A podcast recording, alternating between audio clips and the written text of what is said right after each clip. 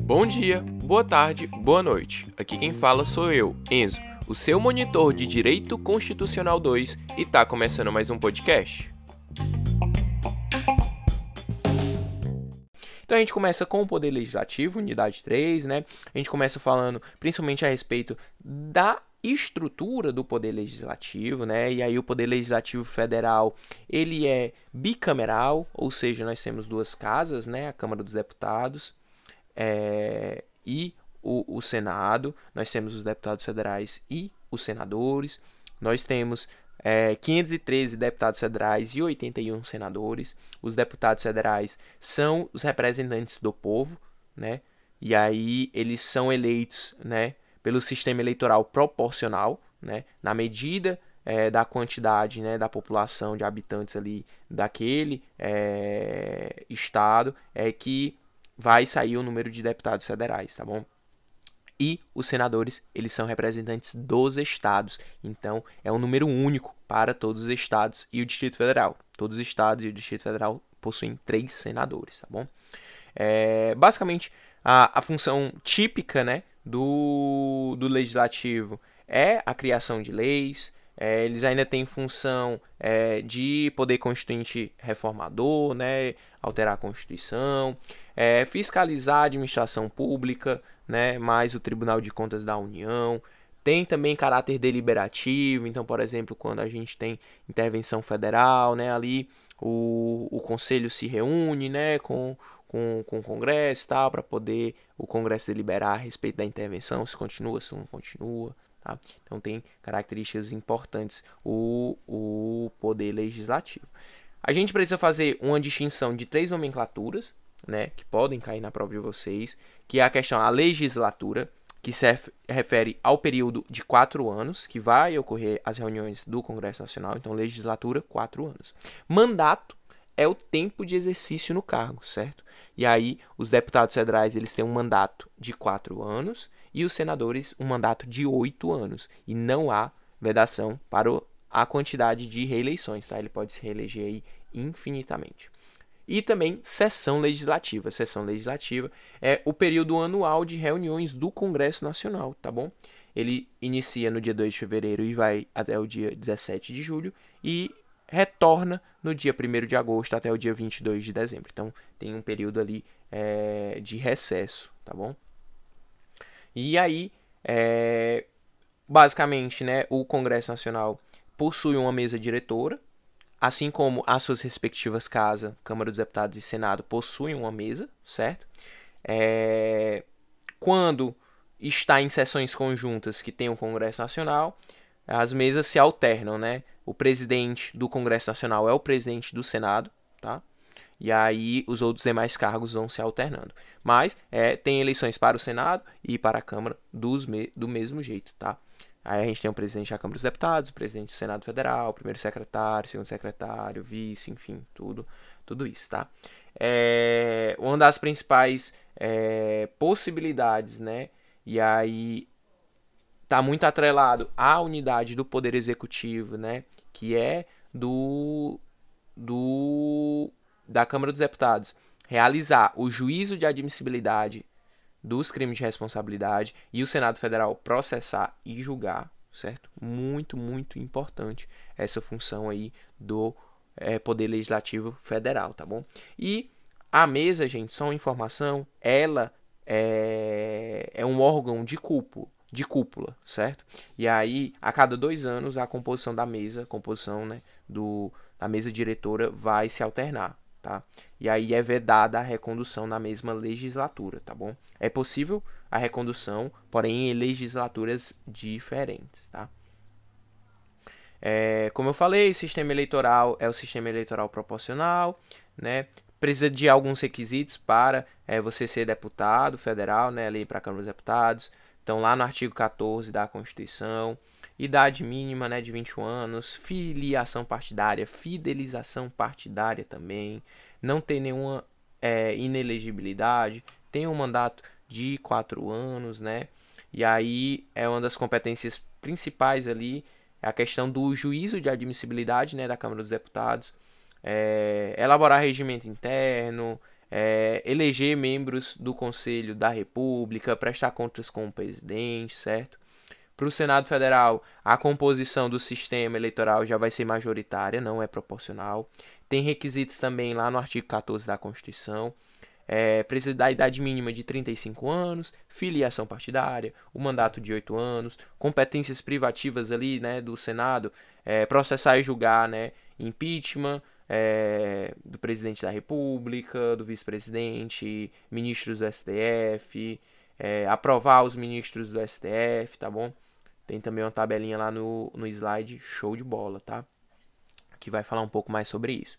Aí partimos agora para a estrutura do poder legislativo estadual, tá? Diferente do poder legislativo é, federal, ele é unicameral, ou seja, nós em cada estado vamos ter apenas uma única casa, é a a Assembleia Legislativa, tá bom? É, e aí os, né, os salários, né, os subsídios dos deputados estaduais, eles vão ser de acordo com os dos deputados federais. Não pode ser superior a 70% dos deputados federais, tá bom? E aí é aprovado né, pelo governador do estado, ok? Tem um mandato de quatro anos e é, o, a composição, né, o número de deputados, federais, deputados estaduais, se for até 12 deputados federais é o triplo, tá bom? Se for até 12 deputados federais é o triplo. Porém, se for mais que 12 deputados federais, é o número né, de deputados estaduais vai ser o número de deputados federais mais 24, tá bom? Número de deputados federais mais 24. O poder legislativo municipal também é unicameral, né, na figura ali dos vereadores, da mesma maneira que os deputados estaduais fixam, né, o seu salário, é, os seus subsídios, os vereadores também. Agora, em relação a 75%, não pode ser superior a 75% dos deputados estaduais. E aí, a aprovação vai ser pelo prefeito, tá? Mandato de quatro anos, o poder legislativo municipal, né, é, a quantidade de vereadores vai determinar a, a quantidade, é, vai ser determinada pela quantidade de habitantes, certo? Daquele é, município, ok? Parte importantíssima ali da unidade 3, Estatuto dos Congressistas, né? Que são as regras para os deputados federais e senadores dos 53 ao 56, grifem esse artigo, tá bom? A gente tem algumas prerrogativas, a imunidade material, né? Que aí os deputados federais e os senadores eles são invioláveis, ou seja, eles não podem ser responsabilizados civil nem penalmente por suas palavras, votos e opiniões. Porém, a imunidade material ela encontra limites, certo? Ela é vigente apenas durante é, o exercício da sua função de parlamentar. É, não é possível você proferir ataques, ofensas a outra pessoa. Não é possível também você utilizar a imunidade material para atacar a própria democracia, certo? E é importante que é, no momento que você esteja, né, é, for se utilizar da imunidade material, você observe se há uma relação com o exercício da função, tá bom? O exercício da função. Se houver relação com o exercício da função, é, a imunidade poderá ser aplicada juntamente com as outras características. Porém, se você já vê que não há o exercício da função de parlamentar ali, você já pode descartar a imunidade material, tá? Infelizmente aqui a gente não vai poder estar tá tratando de casos, né? Eu vou falar de um âmbito um pouco mais geral, ok? Porém, nós tratamos isso em, em sala, nós tratamos isso nos JEDs, tem nos slides também, então vocês precisam dar uma olhadinha nisso, ok?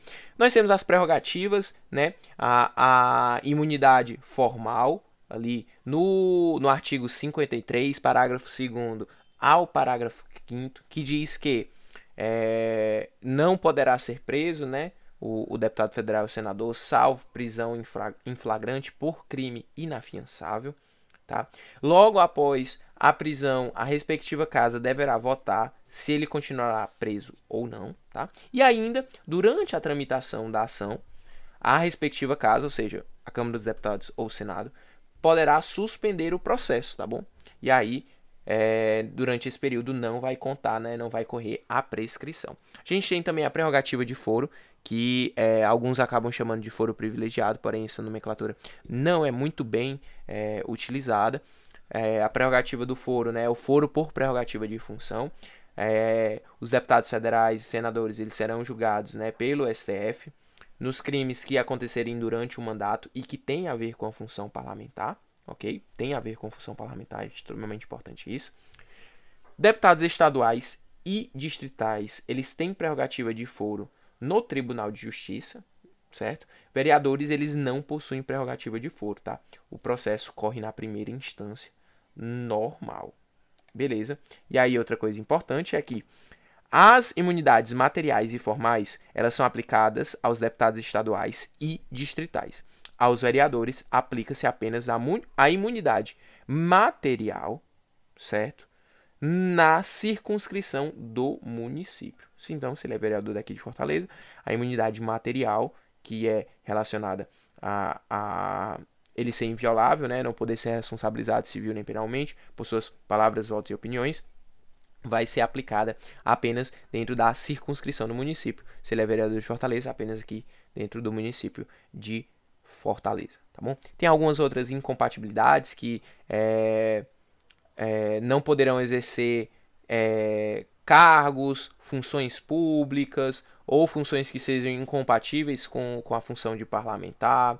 Eles não podem contratar com a administração pública, não vão poder ser diretor, sócio, nem dono de empresa que tenha um contrato com a administração pública, não vão poder acumular outro mandato, tá bom?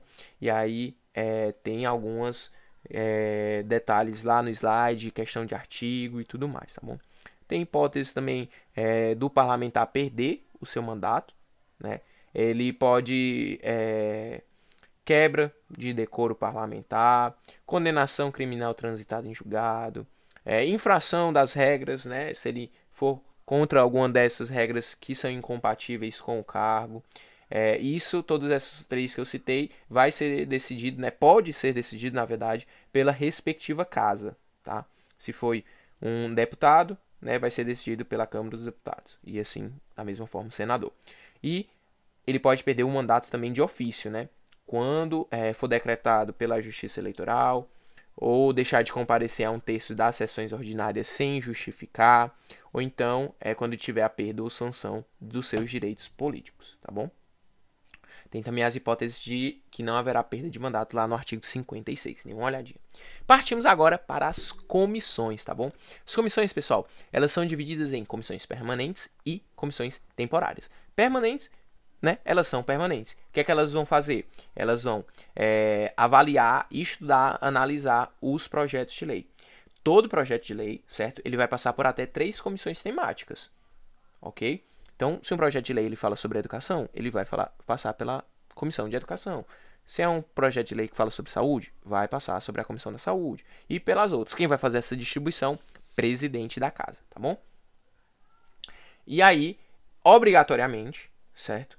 A é, comissão temática ela vai ter um parecer opinativo, ok? E aí, pessoal, dentro das comissões é, participam deputados, senadores, tá? Na, nas suas respectivas casas é, é também tido um. Ó, a gente observa o pluripartidarismo, ou seja, não há só um partido ali naquela comissão e tal. É observar também o pluripartidarismo e tem o parecer opinativo. Porém, todos os projetos de lei, obrigatoriamente, eles passam pela CCJ, Comissão de Constituição, Justi Constituição, Justiça e Cidadania ok? Ela tem em ambas as casas. Ela vai fazer uma prévia análise do controle de constitucionalidade, tá bom? E aí todos os projetos passam por ela. Ela tem um parecer terminativo, ou seja, se a CCJ der um parecer negativo, aquele projeto de lei não anda, tá? Ele não continua, ele para ali mesmo, ok? E aí ela vai fazer esse prévio controle de constitucionalidade. Se é, aquele projeto de lei haver alguma alteração no orçamento e tal, é obrigado também passar pela Comissão de Finanças e Tributação, tá bom? Também tem em ambas as casas. No Senado Federal não é com esse mesmo nome, se eu não me engano, mas na Câmara dos Deputados é. O que é que ela vai fazer?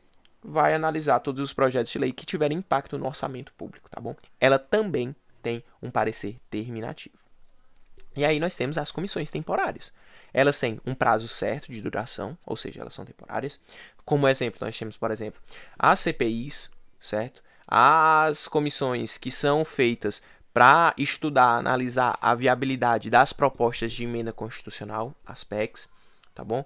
E também algumas comissões vão ser realizadas, vão ser feitas durante o recesso. Sabe aquele recesso que eu citei lá na, na legislatura, né? Quando eu, quando eu, eu falei a, a diferença, né? Legislatura, mandato e é, sessão legislativa. Eu falei de um período de um recesso ali, né? Vocês lembram? Espero que vocês lembrem. Pois é.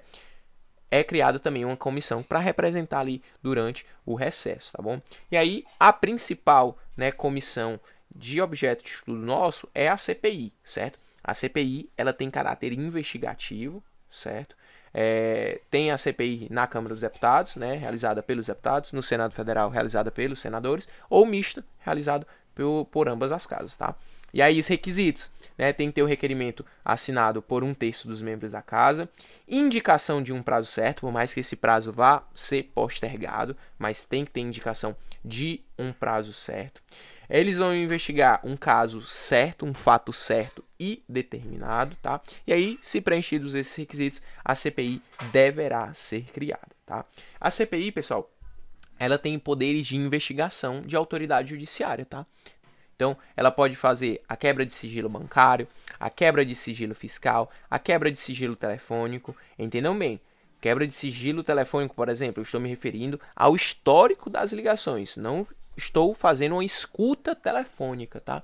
Estou apenas tendo acesso ao histórico das ligações. A CPI ela pode ouvir testemunhas, né? E as testemunhas elas são obrigadas a, a dizer a verdade, senão elas vão incorrer no crime de falso testemunho. Obviamente, elas não são obrigadas a produzir provas contra si, né? Ela pode convocar especialistas e ela, ao final, vai produzir é, um relatório, né? Ela também pode solicitar relatório, dados a outros órgãos, ok? É, a CPI não vai poder prender, a não ser no crime de falso testemunho, não vai poder é, fazer a escuta telefônica, busca a apreensão de bens, indisponibilidade de bens, tá? Não tem poder de julgar. E aí, como eu disse, ao final é elaborado um, um relatório, tá? Que é enviado ao Ministério Público, tá? E demais órgãos competentes. Por exemplo, na CPI da Covid, foi enviado inclusive para o Tribunal Penal Internacional, ok? E aí, no caso é, de ação penal contra o presidente, né, também foi enviado para o Ministério Público, para o Procurador-Geral da República, é, iniciar né, uma ação penal contra o presidente no STF, porém, o engavetador-geral da República ainda, né, até hoje, não fez isso. E aí, é, o impeachment, ou a CPI também, o relatório, serve para fundamento de novos pedidos de impeachment, tá bom? Também acontecem né, CPIs estaduais e municipais.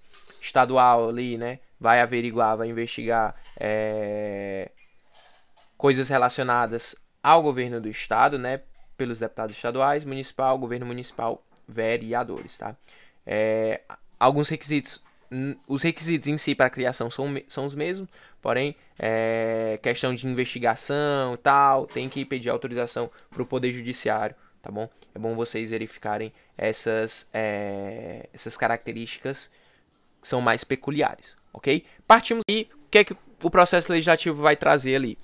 Primeiro, para iniciar uma sessão, a gente precisa de um quórum mínimo, certo? Que está lá no artigo 47 da Constituição.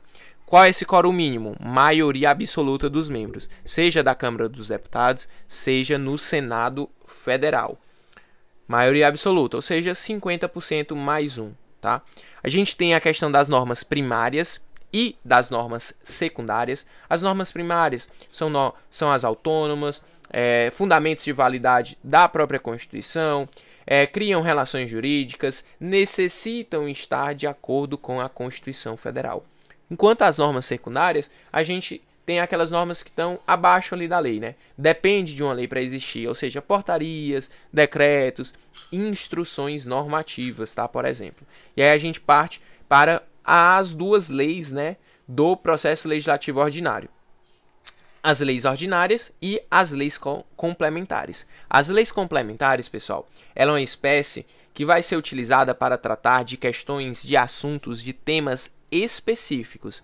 e a própria Constituição vai determinar que esses assuntos sejam tratados através de lei complementar. Então, a redação do artigo vai estar tá lá, mediante lei complementar, não sei o que, não sei o que, não sei o que, não sei o que, tá? Então, a lei complementar tem que estar expresso, né, o seu assunto na Constituição para poder é, ser criado por lei complementar. Ela vai ter um quórum de aprovação de maioria absoluta também, tá certo? 50% mais um quórum de aprovação para lei complementar, maioria absoluta, 50% mais um.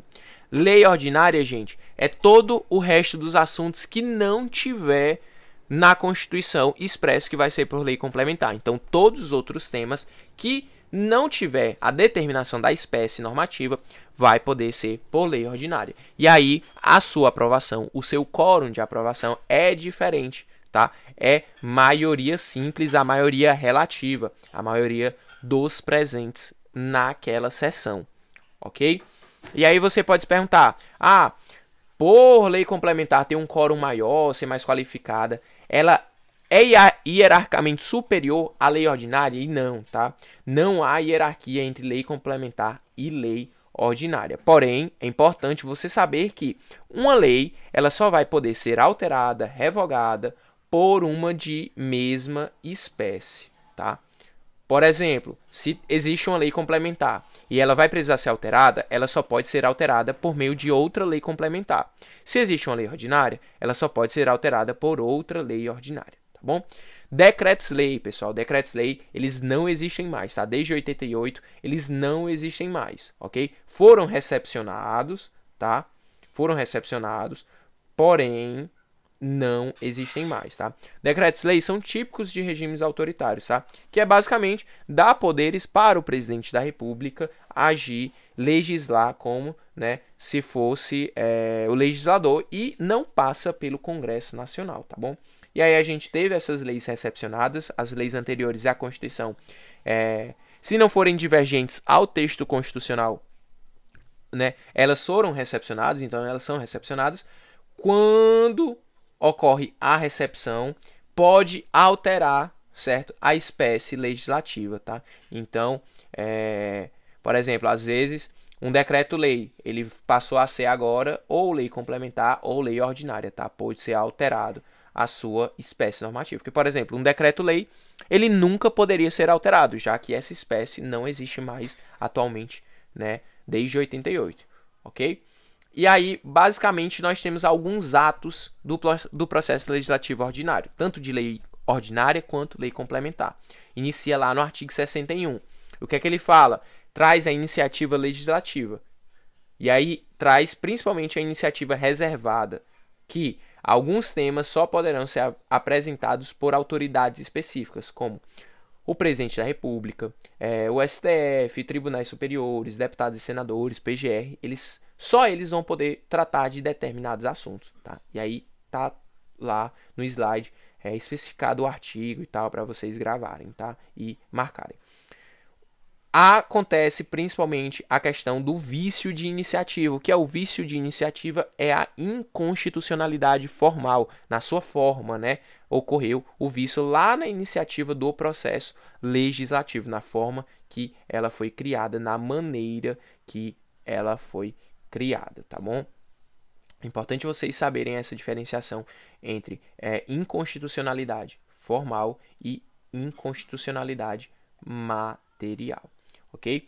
E aí, por fim, no último slide da unidade, eu coloquei para vocês aquele a tramitação de um projeto de lei ordinária ou complementar. Primeiro a gente tem a iniciativa né, do, do projeto de lei. O presidente da casa vai distribuir para as comissões, até três comissões. Vai passar obrigatoriamente pela CCJ. CCJ vai dar um parecer terminativo, as outras comissões temáticas parecer apenas opinativo. Se envolver orçamento público, vai ser preciso obrigatoriamente passar pela Comissão de Finanças e Tributação, que também tem um parecer terminativo. Tudo aprovado, vai para o plenário, né? Votação. E aí, se for rejeitado, o processo é arquivado e vai ser aplicado o princípio da irrepetibilidade. Lembrando que esse princípio ele tem uma hipótese de exceção que está lá no artigo 67 da Constituição, que o princípio diz basicamente que aquele projeto de lei ele não vai poder ser colocado em pauta novamente na mesma sessão legislativa, naquele mesmo ano. Porém, se tiver um requerimento é, da respectiva casa com um quórum, é, ele vai poder sim, tá? Então, artigo 67, grifem ele aí, porque pode vir cair na prova de vocês. Se aprovado o projeto de lei, o presidente da casa é, revisora, né, vai para outra casa, legislativo federal ele é bicameral, então vai para outra casa. A casa revisora vai distribuir em até três comissões, vai passar obrigatoriamente pela CCJ, as comissões temáticas continuam tendo parecer é, opinativo, CCJ parecer terminativo, se envolver casos que alterem, afetem o orçamento público, vai passar pela Comissão de Finanças e Tributação também, que tem o parecer terminativo. Aprovado, vai para o plenário da Casa Revisora. A Casa Revisora, gente, ela pode rejeitar o projeto de lei, e aí vai ser arquivado, aplicado o princípio da repetibilidade, ou aprovado. Se aprovado, ela pode aprovar com alterações, com emendas, e aí, se acontecer isso, volta para a casa iniciadora, e a casa iniciadora vai aprovar ou rejeitar as emendas. Ela não vai mais alterar, tá? Só aprova ou rejeita. Se a casa revisora aprovar o projeto de lei sem alteração, ele vai direto para o presidente da República. Assim como, após a casa revisora, a casa iniciadora, né, aprovar ou rejeitar as emendas, também vai para o presidente da República. O presidente da República tem, tem duas possibilidades. Ou ele sanciona, e aí, se ele sancionar, ele vai promulgar e vai publicar, ou ele veta, tá? E aí, é, tem requisitos para ambos os casos, né? O veto, ele precisa ser expresso, tá? Não pode ser tácito. A sanção, ela já pode ser tácita. O veto, ele pode ser total ou parcial.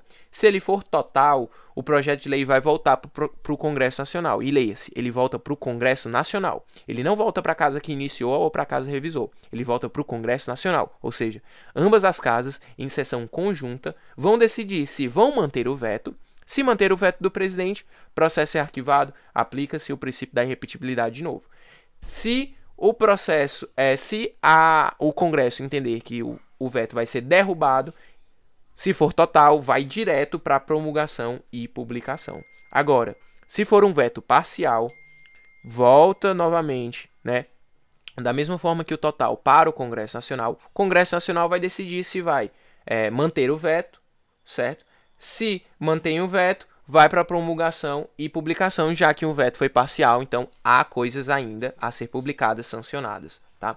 Porém, se é, derrubar, e aí vai ser derrubado também da mesma forma, vai ser sancionado, promulgado e publicado. Ok? Pronto, pessoal. Em relação à unidade 4, né, quando a gente observa os ritos do processo legislativo, a gente tem o ordinário, que é a lei ordinária e lei complementar, que a gente já viu, já caiu na V2, então esse não vai cair nessa prova. O sumário, abreviado e o especial. E aí eu vou passar rapidamente sobre algum eles para chegar de fato na medida provisória e emenda constitucional, que são os assuntos mais importantes dessa unidade, tá bom? O rito sumário, gente, ele é algumas características importantes dele é que ele é de autoria do presidente da República, certo? Quando é solicitada urgência, então tem um prazo, né, para a casa iniciadora e para a casa revisora da é, fazer a apreciação e a deliberação, né, que são 45 dias. Caso tenha alguma mudança né, pela casa revisora, volta para a casa iniciadora, que ela tem mais de 10 dias, tá? O rito abreviado, gente, ele é abreviado justamente porque ele vai dispensar a votação no plenário, né? Então, façam logo essa associação. Abreviado é que, de fato, vai pular algumas etapas do processo legislativo. Uma delas é a votação em plenário, tá? Então, vai passar apenas pelas comissões. São, são né, assuntos que têm uma menor relevância, um menor impacto social, tá? Então, processo é, abreviado vai dispensar a votação em plenário. Aí a gente tem o especial, né, que vai vir a, as emendas constitucionais, medidas provisórias, leis delegadas, que a gente vai falar um pouquinho mais para frente delas. E aí começamos falando das leis delegadas, tá, pessoal? As leis delegadas, elas são uma espécie em que o presidente da República vai solicitar autorização do Congresso Nacional para legislar, tá bom?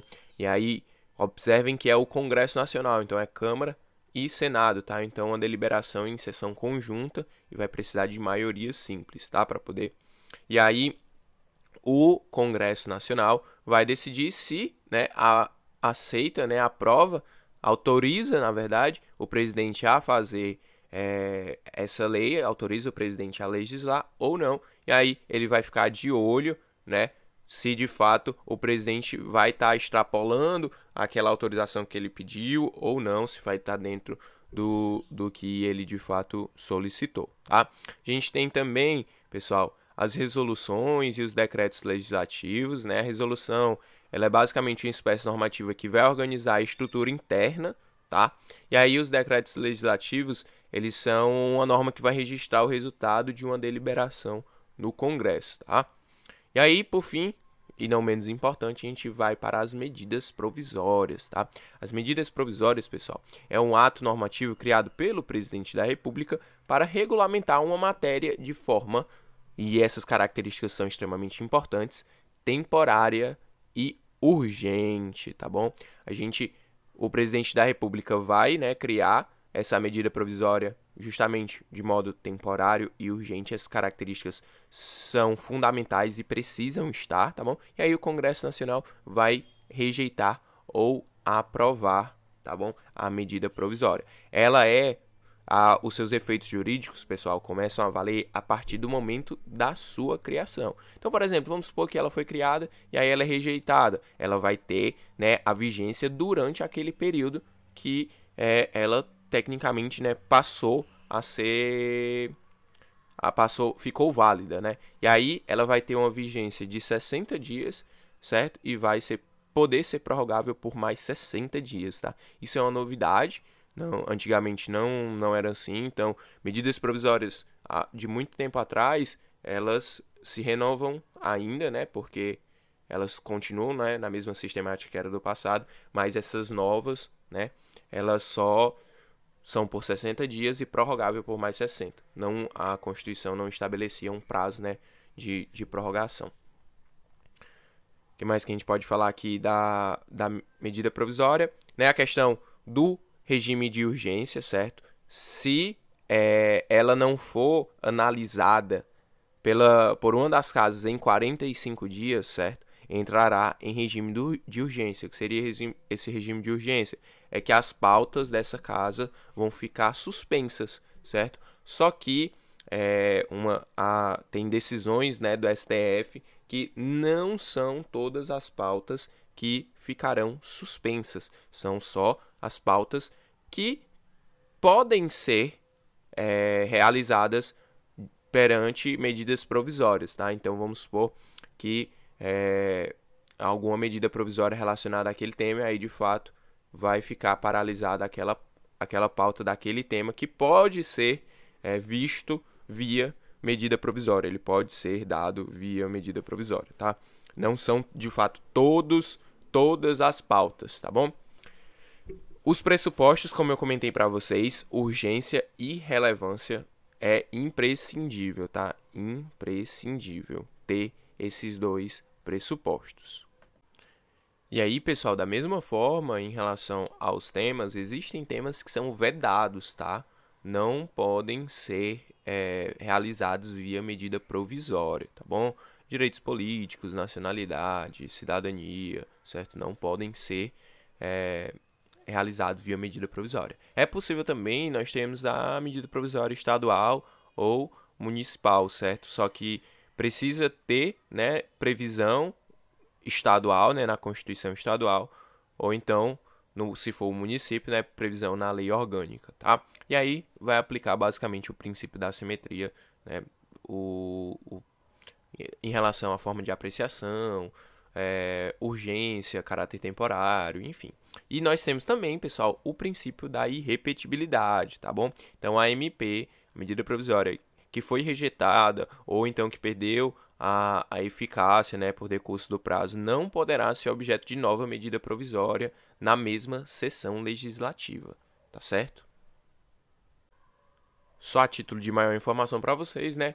o, em 2001, né, que nós tivemos a alteração do artigo 62 da medida provisória que trouxe, né, justamente a limitação dos 120 dias, tá bom? E aí agora a gente parte para as emendas constitucionais, meu povo. As emendas constitucionais, ela é uma alteração no texto da Constituição, certo? E aí vem decorrente lá do poder constituinte derivado reformador. A gente pode ter uma emenda constitucional proposta por algumas pessoas, certo? Presidente da República, um terço dos deputados, um terço dos senadores, é, metade das assembleias legislativas estaduais, então as assembleias legislativas estaduais de todos os estados, né? E aí a gente vai ver um pouquinho mais para frente. Esse rol, pessoal, que diz, né, quem pode é, iniciar, quem tem a iniciativa para propor uma medida, uma emenda constitucional, ele é um rol taxativo, certo? Então, é, muitas vezes se questionam por que não tem o cidadão, né? Porque não tem nenhuma forma do povo propor uma emenda constitucional. Apenas o presidente, deputados, senadores e assembleias legislativas estaduais, tá? Então é algo que é questionado aí por parte da doutrina e que de fato, pelo rol ser taxativo, não daria abertura, né, para o, o cidadão, né, o povo propor uma emenda constitucional, tá bom? E aí, pessoal, ela de regra geral, né, na maior parte dos casos, vai iniciar na Câmara dos Deputados, tá bom? E aí a gente vai ter a criação de uma comissão temporária, certo? É uma comissão temática especial temporária justamente para avaliar e analisar o conteúdo dessa proposta de emenda constitucional, né, a PEC. Então vai ser avaliado se de fato é, há um interesse público né, em relação àquela alteração. Essa comissão, gente, ela vai ser formada por vários partidos, né, várias pessoas. A gente vai ter a questão do pluripartidarismo, certo? E aí ela vai emitir um parecer opinativo. Depois a gente vai ter análise de constitucionalidade por ela, a CCJ, certo? A CCJ também vai analisar e vai ver é, se de fato é constitucional ou não. E aí vocês imaginam, nossa, a CCJ vai analisar a constitucionalidade, sendo que a proposta é justamente por, para mudar a Constituição? É, pessoal, porque nós temos alguns é, assuntos que não podem ser alterados, né? São as chamadas cláusulas pétreas. Então a CCJ vai justamente analisar se aquele tema não está infringindo alguma cláusula pétrea tá bom? Depois da análise da CCJ, nós temos a votação em plenário, tá bom? E a votação ela vai ser em dois turnos, tá? Então precisa de dois turnos e precisa de três quintos dos membros, tá bom? Então ele vai votar uma vez num dia e aí outro dia não, não tem um, um, um intervalo certo definido, ele vai votar de novo, né? Para ver se de fato você realmente quer é um sim ou não para você que você ratificar de fato o, o seu voto ou então mudar, né, se você quiser. E aí passou, né, como eu já disse, geralmente inicia-se na Câmara dos Deputados, passou para o Senado a mesma coisa, tá, pessoal? Comissão temática temporária, certo? Vai analisar o conteúdo da PEC, pluripartidarismo, vai ter o parecer opinativo também. A CCJ do Senado vai também analisar é, a constitucionalidade, certo? Vai ver se está infringindo alguma cláusula pétrea ou não. E pode ser sim que o Senado Federal altere o texto né, da, da, da PEC, da proposta de emenda constitucional. Caso isso ocorra, vai retornar para a casa iniciadora, tá bom? E aí Após isso, a gente vai ter a promulgação e a publicação, tá bom? Mas, como eu já disse, nós temos os limites materiais, que está lá no parágrafo 4 do artigo 60 da Constituição, certo? Que são as cláusulas pétreas. Então, a separação de poderes, é, o voto secreto, universal e periódico, o pacto federativo, os direitos e garantias individuais, tá bom? Então, são os limites de conteúdo que a PEC é, não pode alterar, tá bom? E aí a gente tem também o princípio da irrepetibilidade aqui, tá bom, pessoal? Então, se né, uma, uma PEC foi rejeitada, ela não pode ser objeto na mesma sessão legislativa, tá bom? E outra coisa, é, nós temos também alguns limites que são os limites circunstanciais. É que a Constituição ela não pode ser emendada na vigência de estado de defesa, estado de sítio e de intervenção federal.